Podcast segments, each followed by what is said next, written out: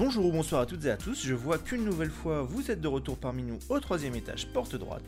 Alors vous l'attendiez avec impatience, voici le tout dernier épisode d'Utilitariste, la nouvelle dystopie créée spécialement pour vous par Sophie.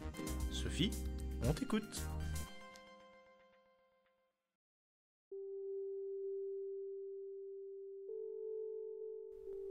La majorité de la population ne bronche pas, souffre en silence, appuie ouvertement les mesures internationales.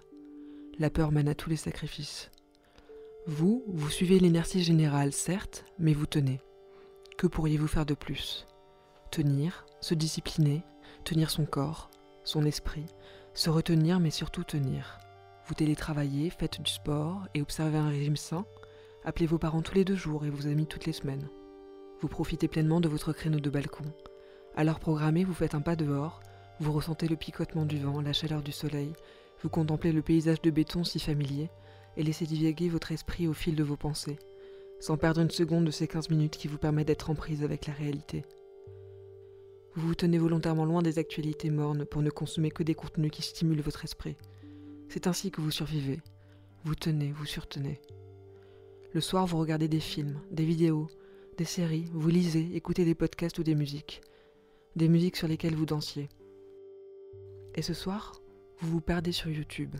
Vous vous laissez guider par l'algorithme. Vous consommez des vidéos, des théories, des messages de peur, d'espoir, des idées. Et ce soir, vous ne pouvez plus lâcher la source. Vous vous y abreuvez goulûment sans tenir compte du fait que vous devriez déjà dormir, parce que vous êtes assoiffé.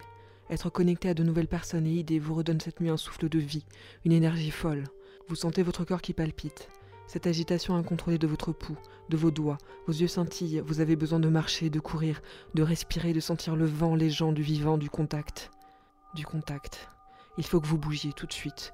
Vous fermez votre ordinateur avec une rage que vous ne vous connaissiez plus. Autour de vous, la prison de murs vides, toujours la même, il faut partir. Peu importe comment, il le faut. Est-ce que vous en êtes capable? Et qu'est devenu le dehors? La pandémie, le désert, mais aussi le vent, la marche, l'espace. Et l'armée. Peu importe, vous allez partir. D'ailleurs, vous partez. Il n'y a plus une seconde à perdre. Rapide analyse de la situation. Il est 2h36 du matin, vous êtes au 49e étage, votre porte est verrouillée, mais pas blindée. Elle n'a pas l'air bien résistante. Si personne ne sort, ce n'est pas faute de serrure faillible, c'est que dehors il n'y a rien. Sortir pour faire quoi? Ce n'est plus votre problème, vous êtes en transe, enfourné dans votre vieux sac à dos de voyage quelques vêtements, une lampe torche, de l'eau et des vivres, un couteau, de quoi écrire, votre pôle à Fujifilm. Vous fouillez à l'aveugle, puis retournez votre tiroir à couvert, examinez l'argenterie étalée au sol. La louche devrait faire l'affaire. Aussitôt coincé entre la serrure et la porte, vous faites levier, vous forcez à pleine puissance, mais celle-ci ne cède pas. Pire, elle commence à se tordre, vous n'y arriverez pas comme ça. Vous attrapez une radio de votre genou et la faites coulisser pour déclencher la serrure. Une fois, six fois vous tentez de la glisser dans l'interstice de la porte. À la septième, un cliquetis se fait entendre. La porte s'entr'ouvre sur un escalier noir. À pas de loup, vous quittez votre tanière. Vous dévalez l'infinité de marches en silence, sans vous arrêter. L'adrénaline vous prend aux tripes.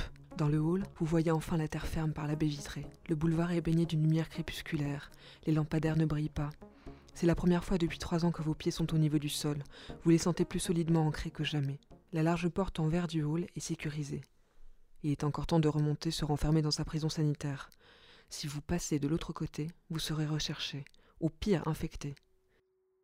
Vous cherchez à savoir s'il y a des caméras de surveillance dans la rue, mais vous ne voyez rien. Vous allez rapidement être fixé puisque vous venez de péter la bande vitrée de gauche avec votre pied. Le fracas des débris semble résonner contre les parois de tout l'immeuble dans un interminable écho. Puis plus rien. Le silence et votre respiration saccadée. Tremblant, vous vous glissez dans le passage improvisé. Vous êtes dehors, enfin. Pleinement dehors.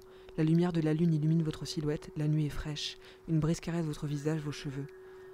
Vous avisez une sorte de square à l'abandon et vous traversez le boulevard désert en courant pour vous réfugier dans les buissons noirs. Terré au milieu des feuillages, vous réfléchissez. Il faut s'éloigner de la ville, vous la connaissez bien avant. Le chemin le plus court est aussi le plus exposé, vous devrez sinuer pour éviter les grands axes. Vous griffonnez un plan vague et définissez un circuit pour être le plus à couvert possible. Mais vous manquez de laisser échapper un cri. Plongé dans vos réflexions, vous n'aviez pas remarqué. Une voiture autonome est là, immobile devant chez vous, elle est arrivée en silence. Elle balaye le périmètre à la caméra. Un robot patrouilleur s'extrait du véhicule, déverrouille la sécurité de votre hall et entre. Votre cerveau tourne à toute allure.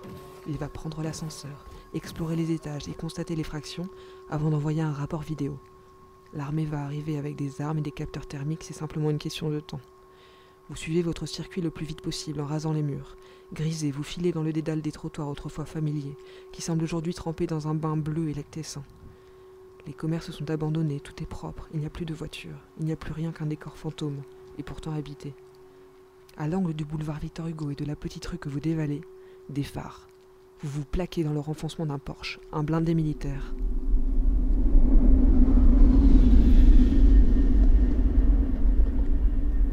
Énorme, il a ralenti à l'embouchure de la ruelle pour en balayer toute la surface visible avec une torche puissante.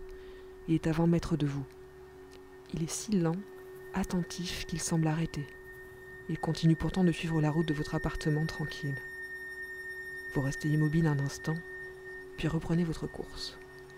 L'atmosphère change peu à peu, la bise légère se transforme en couloir de vent qui s'engouffre entre les immeubles, les habitations perdent en hauteur, en densité, quand derrière vous, vous percevez la rumeur de véhicules et de voix qui vous cherchent, vous en êtes sûr, mais vous quittez progressivement cette ville qui fourmille déjà de lumière, de lumière qui explore, traque, veulent vous trouver.